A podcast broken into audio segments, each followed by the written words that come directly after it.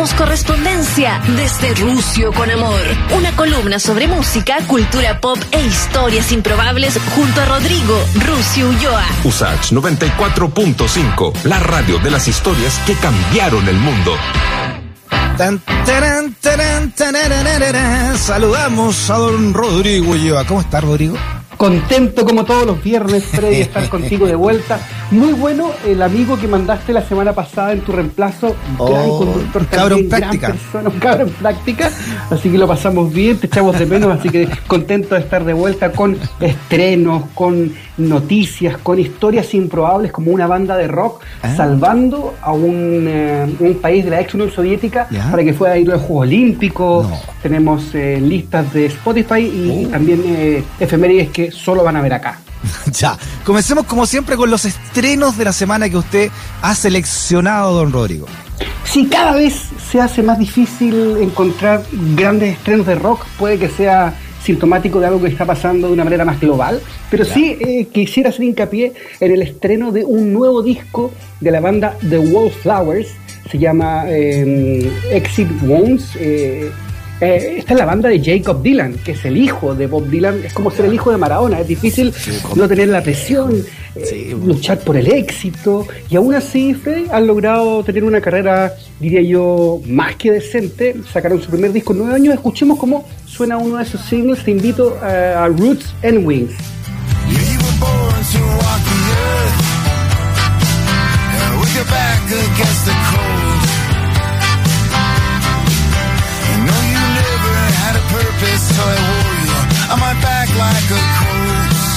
Ahora, si hay algo de Dylan en el ADN de uno, me parece que ahí se nota, hay cositas también de los Rolling Stones, eh, pero me gustó mucho, Freddy, para la gente que está escuchando el programa hasta ahora, el nuevo disco de los Wallflowers, los nueve mismos- años.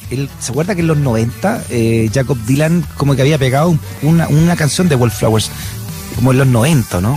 Sí, O sea, eh, rato ya. sido una que se llama One Headlight, que fue muy, muy grande. Claro. Eh, igual la interpretación en esa época de la prensa no era como la de hoy día. O sea, no sé, si hoy día apareciese un hijo de Dylan nuevo, empezarían a hablar del pituto, que él no, no- no corresponde. Pero yo me acuerdo que en los 90 no, Que no había redes nos sociales. contaminemos con eso. No había Es redes verdad, sociales todavía.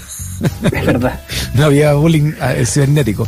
Sí, tiene, tiene razón. Es un, un punto importante eh, para haber troleado o funado al señor Jacob Dylan, que está de vuelta con los Wallflowers. ¿Y quién está de vuelta? O sea, de vuelta entre comillas, son los Rolling Stones que acaban de sacar restaurado el show más grande en la historia de la humanidad, que es Ah. hace 15 años. Ellos tocaron en la playa de Copacabana. Claro. Imagínate lo que fue eso. Más de un millón de personas Increíble, gratis.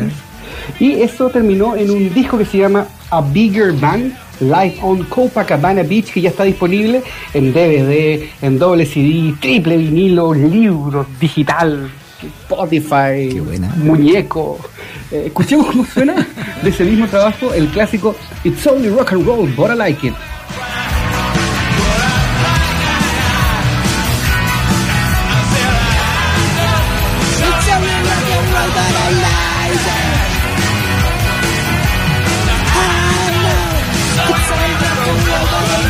Te puedes imaginar, la Copacabana de por sí es un lugar, eh, no sé si bohemio, pero un lugar activo en torno a la fiesta, a la celebración, Bueno. con los Stones tocando. así. Yo creo que el show partía en Copacabana y terminaba como en León, así. Terminaba en Argentina la cuestión. Oye, ¿cu- cuán- ¿cuándo fue este show? En los 90. ¿no? 15 años, Fred. Ah, los El- 15 años. Hace 15 años ya los Rolling Stones tocando Ah, en Copacabana.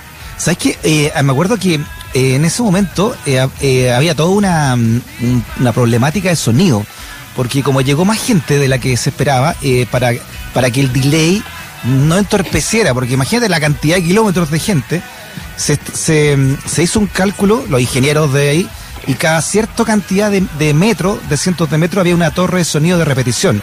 Y así el sonido, el delay se iba acoplando con el que la torre que venía después. No sé si lo expliqué bien, pero era para que todos escucharan lo clarísimo. mismo. De hecho, en galería, Big Jagger tenía 70 años y en tribuna tenía 72. Ese era Claro, una cosa así. Un 8 de febrero del año 2006 fue este espectáculo inolvidable. Lo que Muy sí eh, no fue tan inolvidable, Freddy. ¿Tú sabes qué? Mick Jagger es fanático del fútbol y alrededor de él se tejió una teoría que era mufa. Básicamente que equipo que apoyaba a Mick Jagger, eh, el equipo perdía. Él viajó a. Wembley para ver el partido de Inglaterra-Dinamarca. Estuvo en el estadio y rompió esta teoría porque Inglaterra ganó 2-1, va a estar jugando la final el domingo, pero lo que él no sospechaba es que no cumplió con su cuarentena. Él venía llegando de Francia Ah. y llegó directo, no sé, ocho días después, y no 14, llegó a, a Londres a ver el partido y eso le puede costar una multa. Eso por un lado. Pero por otro lado, él dice, mira viejito, yo me hice un examen saliendo de Francia, entrando a Londres, antes de entrar a la cancha y después de entrar a la cancha. O sea, si me van a multar, multenme, pero yo fui responsable. Dice. En el fondo es un, yo tengo plata y hago lo que quiero. ¿no? Claro. Oye, le gusta, le gusta tanto el fútbol a Mick Jagger que tiene un hijo brasileño. Sí, pues. Lucas.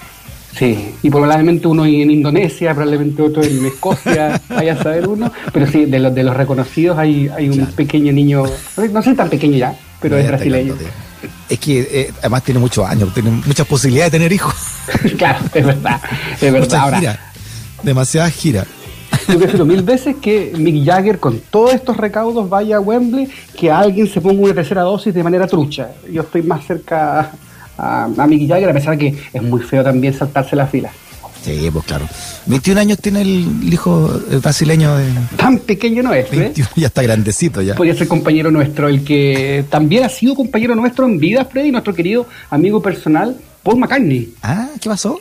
se va a estrenar una serie que es Ah. hermosa a través de la plataforma que se llama Hulu. Esto va a pasar el 16 de julio, que a poquito se llama McCartney 321 y ahí conversa lata y largamente con Rick Rubin, con el productor, y le va explicando cada canción, cómo fue la experiencia, cómo se les ocurrió, cómo la grabaron.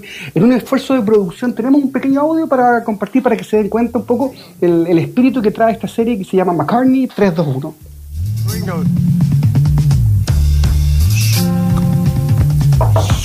come together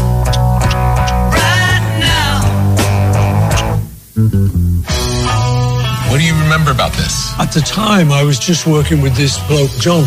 Now I look back and I was working with John Lennon. En esa época yo trabajaba con un tal John, dice, pero después me di cuenta que era John Lennon. Un tipo como de detalles de cómo Ringo enfrentaba la, la batería, de cuando se peleaban internamente, cómo buenos amigos eran, historias de viaje. Está hermoso al menos el adelanto que buena, publicó esta plataforma, porque bueno, tú sabes, Freddy, que hay una lucha bien grande sobre plataformas de, de streaming y Hulu, su gran golpe, va a ser Oye, este documental de Paul McCartney, 16 de julio. 6 de Hulu. Se le pegó, se le pegó. Oye, qué buena. Que, McCartney ya está trabajando para el archivo ya. ¿ah? Sí, muy inteligente McCartney. Qué buena. No digo para, su archivo, o sea, para dejar, para dejar historia, ¿no? Lo que hizo de la Anthology en adelante. Y porque ya le gusta mucho ya hablar de su de su época, de lo que fue, revisar eh, su historia, ¿no? Recordar a Lennon. Eh, Come Together es una canción de Lennon. Y hay una historia entretenida, porque Come Together es una canción de Chuck Berry, ¿no? Sí, pues y, y hay McCartney le dice, oye, pero yo en esta canción igual a no sé cuál de, de- a Chuck Berry. Y ahí tuvieron que hacer, rehacer un poco la canción. Claro, y dice, ¿quién se da cuenta, Paul? Tuve que pagar con un disco, fue el rock and roll. Lo hemos comentado. disco. Oye, así Oye, que buena, buena, buena 16 de plataforma. julio, McCartney, 321, 321, muy, muy interesante. Y también probablemente esté en plataformas amigas que son poco oficiales, pero ahí Busquilla siempre va, va a encontrarlo. Yo no lo justifico, pero sí eh, sé que existen en esta plataforma que son eh, alternativas. Y eh, un par de eh, pequeños eh, notas al margen. A ver, uno, Yes anunció que va a sacar un nuevo disco. Eh, de hecho, le preguntaron, ¿van a sacar un nuevo disco? Y ellos dijeron, Yes, el primero en siete años. Bastante interesante. llama eso. Yes. Eh, se llama The Quest, como la pregunta. Y para que la gente se haga una idea, en la banda hay un par de eh, músicos originales. Steve Howe, el guitarrista, que es el que además hace el punteo de español en Innuendo de Queen, y Alan White, Ah, sí, ah, el no baterista, son. Sí, Ah, ahí le haces punteo de la guitarra española. Sí, algún día te voy a contar esa. Ah, no es de no es de Brian May. No, de hecho, Brian May como que no se lo podía o no quiso hacerlo y llevaron, como se dice coloquialmente, a Steve Howe engañado para Chillán para que grabara eso y lo grabó pues, y quedó pero una pieza maestra. Ah, mira, no tenía idea, fíjate. Así que muy, muy bien con, con ese dato. Y otra tercera nota al margen, una mamá en Estados Unidos nombró a tres de sus hijos con eh, nombres de bandas rock. ¿Ya? Mira, estoy buscando aquí, les puso a sus hijos Metallica, Slayer y Pantera. Dios mío, así se llaman. Corrijo, esto fue en Nueva Zelanda. Metallica, Slayer y Pantera se llaman estos tres pequeños. Su madre, eh, muy contenta, eh, decidió bautizarlos así. Ahora, y no sé cómo, cómo eh, ocurrirá la interna. Es como que Slayer, a tomar once, Pantera, anda al colegio. Panterita, notas". Sla- Slayerito y Metaliquito. La gente, la gente da para todo. La Así que una, una curiosidad que la gente a esta hora de un viernes puede eh, sacar una sonrisa con esta, con esta madre. Cosas Y- que pasan, ¿ah? En Nueva cosas que pasan. Eh, y bueno, eh, este pequeño acápite también, efemérides que no verás en ninguna parte. Ya. Tomé tres. En, en un día como hoy, eh, Bill Haley y los Comets eh, de 1956 fueron, eh, no le dieron permiso para tocar en el Roosevelt Stadium porque su música era ordinaria, llevaba a los jóvenes a la delincuencia y que las mujeres usaran bikini y actuar de manera obscena. Pasó Oh. el 9 de julio ¿De de, cuándo? 1956. Bueno, el, no- el año 1991 o 92 pasaría lo mismo en Chile con Iron Maiden. Cacha, Está como- latido. llegamos tarde 40 años. 40 Y más encima Bill Haley de Comets, así que, que- que- medio ñoño además, o sea, mirándolo en perspectiva. Oh, qué fuerte. Me gusta igual. Un 9 de julio también, Freddy, de 1977, el señor Elvis Costello renunció a su trabajo como cosmetiquero en una tienda que se llama Elizabeth Arden para dedicarse a la música. Un día como hoy, dijo, yo no quiero trabajar más en este puesto, no quiero vender más cosméticos, no quiero vender más ¿Pero en perfumes, voy a ser músico. ¿Vendía cosmético? Sí. ¿Elvis Costello? Sí, el Elizabeth Mira. Arden Cosmetics, así se llama la empresa donde trabajaba Elvis Costello, empresa que aún existe y se unió a la música y ya sabemos que le fue mejor como músico. ¿Se acordó por qué la mamá le había puesto Elvis? y lo Costello todo. Lo- Y además, y esto Ya. se une con la historia improbable, porque un día como hoy de 1995, Jerry García dio junto a Grateful Dead su último concierto Oh. en Chicago. Él después eh, moriría un par de meses más tarde eh, Oh. de un ataque al corazón eh, producido, básicamente, y duramente por su eh, adicción a las Sí. drogas. Así que un día como hoy, Estaba más gordito. De 1995, el señor Jerry García, Ah. una banda, Freddy, que es muy, muy grande en los Estados Unidos. Sí. Quizás no es tan conocida aquí en Latinoamérica. Es una religión en Estados Claro. Unidos. Eh, pa- para que la gente se haga una idea, eh, hay un helado en Estados Unidos que es como el chocolito nuestro, que Mm. se llama el Cherry García. Así de, así no, de no, es- populares. es de culto. Oye, hay un hay un docu- una serie documental en Amazon sobre la historia de Grateful Dead. Yo yo invito a que la vean, ¿no? Porque más allá que la banda, claro, nunca pegó tanto en Chile, pero para entender cómo se hizo, se hizo esta banda de culto ya. Sí, es buenísima y tiene unas historias, como bien dice tu Freddy, con los Deadheads, que son como sus seguidores, que los acompañan a todas partes. Quizás lo más cercano a nuestro, a nuestro mundo es un poco lo que pasa con la religión, con sonidos diferentes y todo, con, no sé, como con la renga, que los acompañan a todas partes, una familia. Ah, en Argentina. Claro, en- Con lo que fue el pollo fuente en los 60. Sí, Con la ser, calcetinera, ¿no? vestida Lo que de fue amarillo. Silo también. no. Oye, eh, bueno, y viéndolo con Grateful Dead, te voy a llevar, Freddy, hasta el año 1992. Tú sabes que históricamente eh, Lituania era un país de los más rebeldes que tenía la Unión Soviética. Adentro. Sí, ¿ah? De hecho, cuando cae la Unión Soviética, el primer indicio que se da es cuando los lituanos se empiezan a levantar. Lituania es un país pequeño, 4 millones de habitantes, y resulta que ocurre su independencia y ellos tienen que ir a competir a los Juegos Olímpicos de Barcelona. El equipo de básquetbol comandados por eh, Sabonis, un jugador de los Portland Trail Blazers. El rollo es que eh, no tenían plata, el país estaba quebrado, no había plata para que Lituania fuera a estos Juegos Olímpicos a, Barcelona. Un periodista publica una nota en el San Francisco Chronicle, que es el diario más importante del de, de Bay Area, como le dicen ahí en de San Francisco, Ya. y el manager de Grateful Dead ve esto. y dice, oh, mira, este equipo no puede ir a los juegos, podemos hacer algo Jerry García. Y Jerry García, que era fanático del básquetbol, dijo, Ah. por supuesto, y los financió, les pagó todo para que el equipo lituano pueda ir a los Juegos Olímpicos de, de Barcelona. Hay unas poleras que son míticas, Ya. esas como, ¿hay cachado Freddy? Esas poleras media hippies que uno usaba en los 90 que estaban como decoloradas, Claro, sí, como de fuerte, como de- con cloro. esas mismas, bueno, le eh, diseñaron una para el equipo lituano con el logo de Grateful Dead y llegaron a los Juegos Olímpicos. Y no solo llegaron, sacaron medalla de bronce. Solo perdieron en el camino, bueno, pierden un partido en el grupo. Eh, y luego le ganan a Brasil y pierden con el Dream Team, pero ya eso es imposible, son- Sí, es otro mundo. Michael. Jordan, Magic Sí, Johnson. no, imposible. Y llegan Ay, al Lituania par- llega segundo. Sí, llega al, llega al partido definitivo por el bronce, que era lo que les Tercero. importaba a ellos a esa altura, y tiene que enfrentar al equipo unificado que representaba a la Unión Soviética. Y era un partido histórico, emocionante, apretadísimo. Los lituanos le ganan a los soviéticos, representados por este equipo unificado, y llevan su medalla de bronce en un- una historia que no solo marca el deporte, que no solo marca el rock, sino que también es como... tiene que ver con el, con el espíritu olímpico de cosas imposibles que pueden pasar y les pasó a ellos gracias a gran parte al apoyo de, de- de los Grateful Dead, Freddy. Está buena la historia, linda. Hay un documental que pueden buscar en YouTube, está lamentablemente está solo en inglés, eh, gracias a Dios no está en lituano, se llama El otro Dream Team o The Other Dream Team, donde pueden encontrar esta historia que conecta profundamente el básquetbol. Es un poco como, no sé si viste alguna vez una película que se llama Jamaica bajo cero, cuando los Ah, sí, claro. van a competir. Y ganan la- los torneos de invierno. Claro, y no tenían nada que hacer y la gente como que se enamora del equipo. Sí, porque ensayaban ancho una tina. Sí, Como no había nieve en su país, los en Jamaica. Y bajaron, bajaban por un cerro. Bueno, lo mismo le pasó a los lituanos en este en estos Juegos Olímpicos y hasta el día de hoy es recordado sobre todo porque la tensión social que existía en esa época en, en Lituania, eh, una pobreza tremenda, eh, una, también una lucha que el, el Partido Comunista Lituano fue el primero en salirse de este gran Partido Comunista que representaban ellos, entonces es muy muy duro y fue una especie de eh, Mira, eso no sale. grande. Eso no sale en el documental, que te acabo de decir que es el mejor documental de la historia. No sale esto. Es que son historias improbables, solo lo pueden escuchar Solamente todos se los puede. viernes siete y media. Por eso te digo, solamente lo puedes escuchar en Rusia con amor.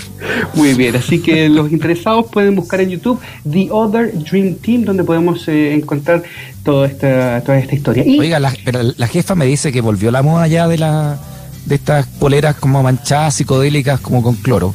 Yo- Ella yo- tiene yo- como cuatro, la jefa. Yo, yo entre tanto TikTok, Twitch, nuevas modas, yo ya como que me pierdo un poco, trato de Es seguir, no pero si lo dice la jefa es porque es así. Ya no estamos en edad para andar con las modas nosotros. No, no, ya, ya- Somos de catálogo. Me da, vergüenza usar pitillos ya, Freddy, a esta altura. Aparte que no me queda.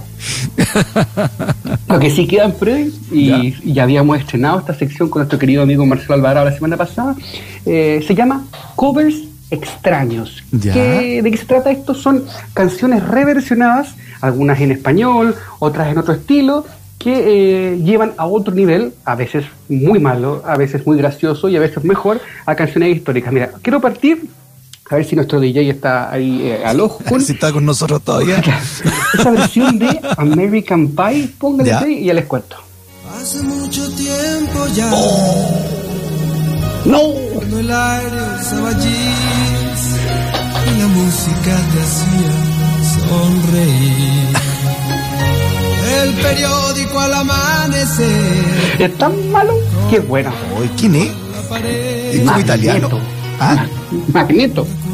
Magneto, ese grupo como, como ah, caribeño de... de, de- aquí La estaba. Ricky Martin, ¿o no? ¿O? El- no, esto fue, creo que Timbiriche, ¿no? Tengo la Ah, confusión. Se llama Siglo XX American Pie, interpretada por Magneto, los mismos de Vuela Vuela, que además también tiene un cover, Guayas Guayas. Así que esta lista que está disponible para todos ustedes, covers extraños se llama. Eh, abrimos con este Siglo XX eh, American Pie del álbum La Historia de Magneto. Vamos con esta segunda, que también me parece que eh, puede encrisparte, Fred. Escuchemos.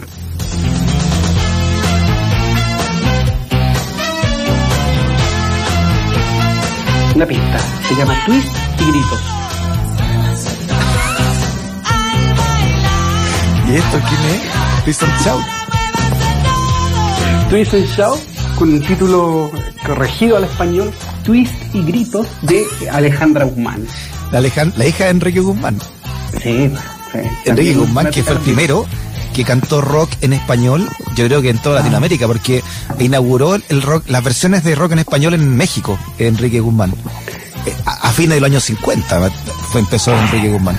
Antes del tri incluso. Antes del tribu, por lo menos tres, por lo menos tres años antes. Sí, así que este twist y gritos de Alejandra Guzmán. Vamos a dar una vuelta estilística para escuchar esta particular versión. Póngale play a la número 3 de eh, Smells Like Teen Spirit. A ver.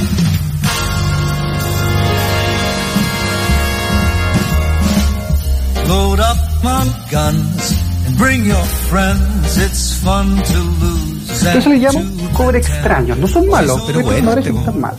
She's self-assured. Oh, Ahora, la gracia es que encanta. a dirty word. Como Michael Bublé, ¿no? Más viejo, más viejo. Polanca. Frank Sinatra. No tanto. El señor Polanca. Ah, ah, anda por ahí con Francisco. Sí, ¿qué canta esta? No estabas tan lejos, Polanca cantando Smells Like Teen Spirit. Aprovecho de enviar un gran saludo. Yo sé que nos está escuchando hasta ahora de la noche. El Sí. señor Patricio Yáñez, el futbolista, que Ah, era conocido Polanca. en los 80 como Polanca. Ah, sí. Sí. Le decían Polanca. Hoy era la versión de Polanca de, Sí. de Smell Like Teen Spirit. Es un disco que se llama Rock Swings, que toma clásicos del rock y lo- los reinterpreta con una fórmula media jazz. Es lindo el swing. Es bonita Sí. está el bailado. Este es, muy bonito. Me dieron ganas de servirme un espumante, de hecho, Fred. ah, pero uno siempre así. Vamos con la 4, que también es una hermosa curiosidad porque es de una banda chilena. Póngale play, por favor, Mr. DJ. Este disco se llama Tuya Mía, para ti, para mí. La banda, última pista. La banda es chilena y se llama Silvestre. Era un 9 de abril, 9 de abril en la ciudad. El sol se despidió y la música creció. Se llama Tren a Londres. El último tren a Londres. Así es. Last Train to London. Esa es. Bien. Mira. Oye, pero está bien. Está, está bien recreada. ¿no? Se la jugaron. Sí, o sea, Fred, imagínate, en los antiguos tiempos, sin pandemia, un matrimonio a tres y media de la mañana, corbata en, en la frente y unas medallas en la camisa blanca. Y, y unos cuantos combinados en el cuerpo. Algarabía. Sin pandemia, como usted dice. Vamos cantando. Estaríamos ahí, Ahí estaríamos. último tren. Vamos con eh, la número 5, otra versión para un clásico eh, que alguna vez también cantó John Lennon de Billie Jean. Escuchemos por favor cómo suena esto.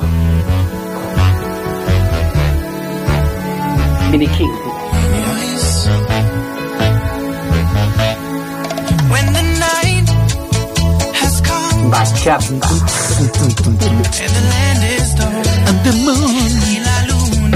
Roy. Ahí la, ahí la mí. Está divertida bueno, ¿no? Es que esa voz a mí me, me causa cosas, no, no buenas. Pero está bien de repente juntarse a odiar un que estas canciones hay que escucharlas en un matrimonio, porque si no Sí, pierden gracia. pierde el contexto. Vamos con eh, las seis, que también me gusta mucho, Ya. porque es una banda femenina además. Matándonos suavemente. Tócame un vals con tus dedos, pinta de azul mi canción. Mátame muy suavemente con tus palabras, rozando Pandora. muy lentamente. Este Eso es clásico. Pandora. Sí.